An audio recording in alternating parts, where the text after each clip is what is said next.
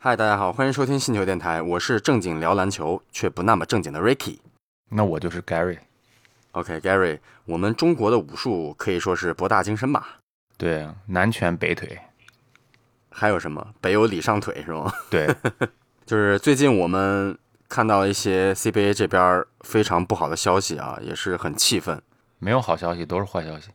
对，因此我们是打算加录一期节目，然后来去谈谈我们自己的想法，跟大家分享一些，对，宣泄一下我们的情绪啊。你的情绪，对，宣泄一下我的情绪。就 CBA 这边，其实现在已经进入到总决赛阶段了啊。上海和浙江广厦的结果已经出炉了，就广厦这边是三比零横扫上海，挺进总决赛。按理说，其实应该是一个非常振奋人心的一个消息啊，因为广厦今年确实打得非常好。对你看他内线既有胡金秋，还有奥卡福这样实力非常强的内线球员，然后外线球员又有像赵岩浩和后场的孙明辉，等于说他的这个球队的建制是非常的，是非常适合广厦队来冲击这个总冠军的。对你，你刚才说这四个人有三个人好像都打不了总决赛了。对，所以就让我非常气愤的一点就是，你虽然三比零横扫了上海，嗯，浙江广厦却是以残阵进入到总决赛，去面对同样无比强大的辽宁队。对你说这比赛还有什么看呢？还有什么看点呢？看点就是三比零还是三比一吧？好，我们来说一下究竟是发生了什么什么事儿，能让 Ricky 这么的气愤，好吗？嗯，到底发生什么事儿？对，就是前段时间，首先是胡金秋嗯，是脾胃破裂，对吧？对然后直接宣布赛季报销。对，打球打出了内伤，这个我是第一次听说。对，就是你打球，就你感觉很新鲜啊，就是对，你一个球员在球场上竟然能脾破裂。我们通常对脾破裂认识可能都是在一种什么样的情况？车祸，对，车祸或者说你打架的时候，别人帮给你这个腹部来了一拳，你脾脏破裂，对吧？对，就是你打篮球会打到脾脏破裂，真的挺新鲜的啊。然后包括赵岩浩这边也是拍完片之后，嗯，竟然发现就是颅脑损伤。又是一个车祸伤。对你感觉 这这是在打篮球还是在玩命啊？就是，你你真的是在用生命在打球吗？不是打架带个球怎么了？是不是？而且赵岩浩他这个颅内出血呀、他首先要先住院两周，最差的情况他可能要三个月甚至要半年才能够去从这个伤病中恢复。这不是常规的伤病啊，咱不是说咱扭个脚或者是膝盖受伤，脑子都能受伤，我的天呐！你说的我非常沉重，真的挺难受。打球能打到这个地步，而且是我们中国最高级别的篮球联赛，而且是已经打到季后赛的半决赛了，发生这样的事儿，接二连三，对吧？没错，他现在初步被判定是脑震荡啊，就是你在最后的第三场这场球当中，嗯，赵岩浩基本上是每一次突破都会摔倒，然后完了之后，后面就出现了赵岩浩站立不稳、意识模糊这种情况，对，就就很生气，我真的很生气，我现在有一点语无伦次，但是我就想表达一些就是我对这种事情的一种厌恶吧。你在篮球场上去打球，让队员去思考这么一个问题。就是说，我是用生命来打球，就是我的安危放在第一位，而不是说球队的胜利放在第一位。这个事情我觉得就很值得去玩味了啊！就是他为什么你在球场上这些脏动作能够一直从李春江李指导的上腿事件一直到现在这么多年过去了，这个事情还是持续的在发生，我就非常不理解啊！嗯，就是首先我们联赛对吧？我们中国篮协对于这种脏动作的行为，你怎么样去认定的？又是说你怎么样去处理这个事情？那裁判不就没管吗？只是普通犯规吗？对，首先你裁判的尺度上，当出现这个恶性犯规事件的时候，你有没有第一时间去宣判这么个犯规，并且给予这个严厉的制裁？比如说违体犯规也好，或者说是夺权，把这个恶意犯规球员驱逐出场，这也是一种手段，也是一种态度。但是为什么你会导致了最终这个球员的脾破裂以及出现脑震荡、颅内损伤？就是裁判的不作为嘛。就像以前李春江在广东的时候，当时还没有新冠，所以当时可能主场、客场的气氛，球迷的这种气氛对裁判是一个压力。当时李春江不就说嘛，就是你狠，你打球就狠，犯规就狠一点，你不狠也要吹犯规，你狠也要吹犯规，那你就狠一点儿，然后马布里上脚你就掀翻他，这是他原话，对对吧？裁判的不作为就导致了李春江这些教教唆嘛，对球员的教唆。那其实你是国家一级裁判，你也知道，就是在场上，如果裁判一旦不够强势，那这个场面就很难压不控制住。的，你根本镇不住的，而且很容易出现这种恶性事件。对就是轻则是打群架，重则就是我们已经看到现在这么一种情况，对就是球员已经 有生命危险了。你你作为裁判，你在场上你是干嘛的，对不对？对，就是我刚刚为什么说广东广东的时候的李春江，因为当时现场有球迷，可能有压力，但是现在的比赛是空场，对吧？你吹比赛，你也肯定知道，球迷多和没有球迷其实是两种情况。球迷多的时候，你可能真的迫于压力，有些东你的西心理压力会非常的大。对你可能有些东西你不敢吹，但是真正真正空场的时候，你就很能很客观嘛，对吧？应该是不太会影响你的吹罚尺度的。但是这样的情况，而且有直播，又又是空场，我们看的都非常清楚，这其实就是裁判在一步一步把这个东西推推波助澜。那你如果是这样一直推波助澜的话，我相信裁判他上面是有篮协，那裁判如果做出这样的一而再再而三判罚，他不是在一场比赛里这样判罚，对吧？他整个系列赛都是这个尺度，那篮协也没有做出任何的动作，就不说处罚了，篮协相当于助长裁判的这种宽松的执法尺度，那宽松的执法尺度就助长李春江这样的教练，李春江这样教练就，对吧？推着这些球员在做一些很危险的动作。其实我觉得这个主要的问题不是在于裁判员的专业度的问题和尺度的问题，而是在于你篮协作为首要的这个行政机构，他对于这种恶性事件以及球员的脏动作，他是持一种默认。我之所以说他是默认，是因为你从来没有说严厉的去制止或者说去制裁这样的行为，所以说我默认为是一种姑息，是一种放纵。对，而且你从球队层面来讲的话，包括教练员，你对于球队这些脏动作，你没有去制止他。比如说，我这场球你就要去废某一个球员，或者说是你就要形成某一种防守的风格，让别人看到你就打哆嗦，让别人拿到球突破你的时候就得抖一抖，就得想一想，哎，我这个球我过去，我的脚会不会受伤？或者说，你你当给别人制造这种印象的时候，那其实他就是你作为球队也好，教练也好，你对这种行为也是默许的。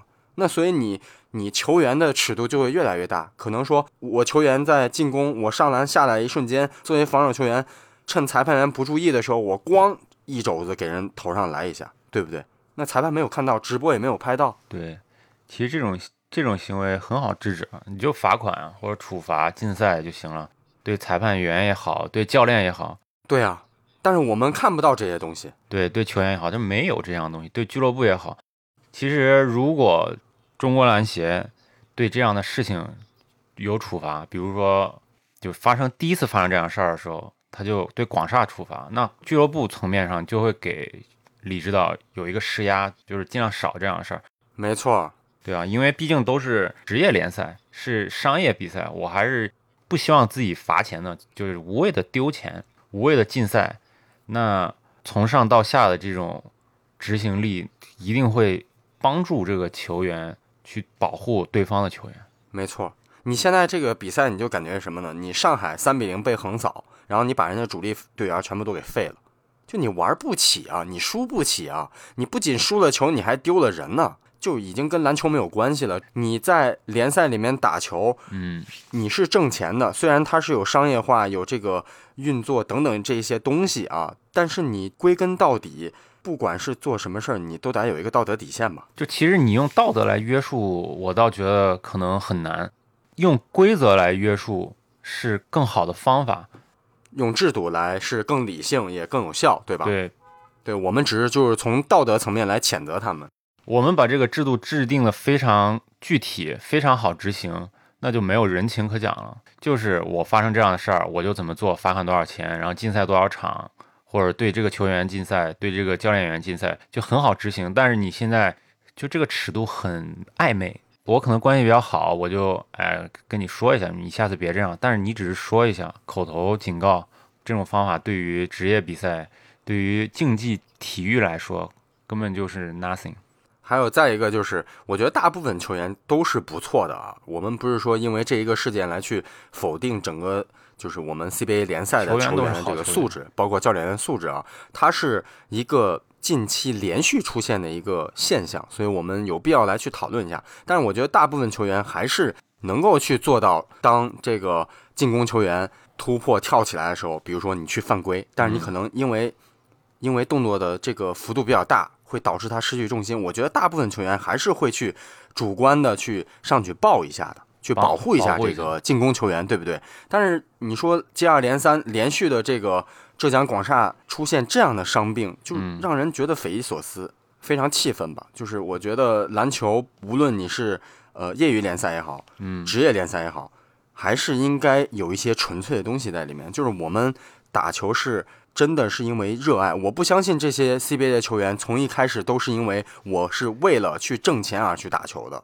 我觉得这个不是他们的初心。从小开始打球的时候，你没有想过我未来有一天我会进入 CBA 或者 NBA。你心里面对篮球那个热爱其实是很纯粹的，就是你不要让我们一年当中。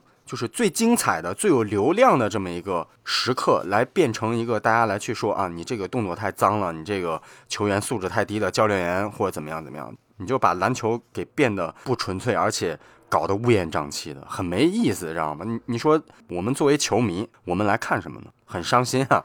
所以现在看 CBA 的人越来越少了嘛，造成今天这个局面就是自上而下的。你可以回忆一下，因为我们以前初中、高中也都是校队的。我们也都经历过，就是所谓的联赛吧，对吧？算是半职业。我们的教练员从来没告诉过我们，说你要保护一下对手，我们就是要赢，不择手段赢。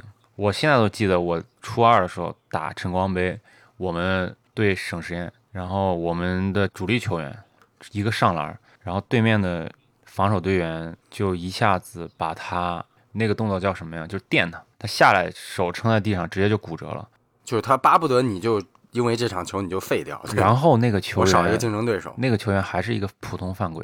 那时候小，我们也不知道，我们的教练员对这个东西好像也不是很气愤。我们的教练员好像也觉得这是一个普通犯规。这其实从小到大，我们都是在这个氛围中长大的。那么我们的球员可能就会少一点你所谓的那种人情味。为什么会有这样的缺少人情味的这些球员？就是因为我们从小的基层这些教练员、基层的裁判员。没有这个意识，那导致职业联赛也是这样的。那职业联赛如果是这样的话，其实很难达到商业的这些盈利的目的，因为就很难看。我觉得就是搬起砖头砸自己的脚。最近我一直拉着 Gary，我们要聊这个 CBA，然后 Gary 说。CBA 其实没什么看的，你跟 NCAA 比或者 NBA 来比，然后都觉得欣赏性啊、呃观赏性啊，或者说是专业度啊、身体素质等等各方面真的没意思，看着像小学生打球。但是我一直拉着 Gary 去关注我们本土的联赛，是因为我还是发自内心的希望，就是我们的联赛能够做得好，而且能够从而且能够从联赛当中去发掘一些对于中国篮球未来有很大帮助的这些年轻球员。所以说也是我们持续要关注他的原因，就是这个事情它本身是让我们很气愤，呃，但是我觉得理性上来说，还是希望这个联赛好，包括教练员以及球员各方面都可以去更加的规范一些，更加的严谨一些，让我们这个联赛的环境能够更加的绿色，更加的友善。嗯，也希望经过这接二连三的，这太密集了，对吧？接二连三的。这些恶性事件的发生，但是又没有得到妥善处理的这些事情，能够引起体育总局也好，篮协也好，他们的关注，然后对规则上有一些修改，具体一点，也让这些球员能够在一个健康和谐的环境下认真的打球，让 CBA 回归纯粹的篮球。对，不要把这个传统传统武术和。球类项目结合在一起，这样真的挺没意思的。对，这样我们的 CBA 联赛才能有更多的关注，我们球员才能安心的打球，球迷才能主动的去看 CBA。其实我们晚上也没那么多比赛，对吧？但是还是不愿意花两个小时去看 CBA。没错，所以说我们虽然是一个小小的篮球播客平台。但是我们还是希望通过我们的声音来让更多的人去关注到我们中国篮球以及我们的职业联赛。对，也希望我们通过这期节目，能让更多的人关注到这些事情，然后也让不管是基层也好，是吧，篮协也好，关注到这样的事情。我相信篮协他肯定已经关注到了，但是我不知道为什么到现在还没有一个具体的处理办法，导致我们的总决赛现在我们就能预测结果了。我们本来还准备再录一期总决赛的这个收尾的节目，但是现在想想，可能这一期就是 CBA 的最后一期了。对，好吧，就是那我们今天就这样吧。farewell CBA，OK、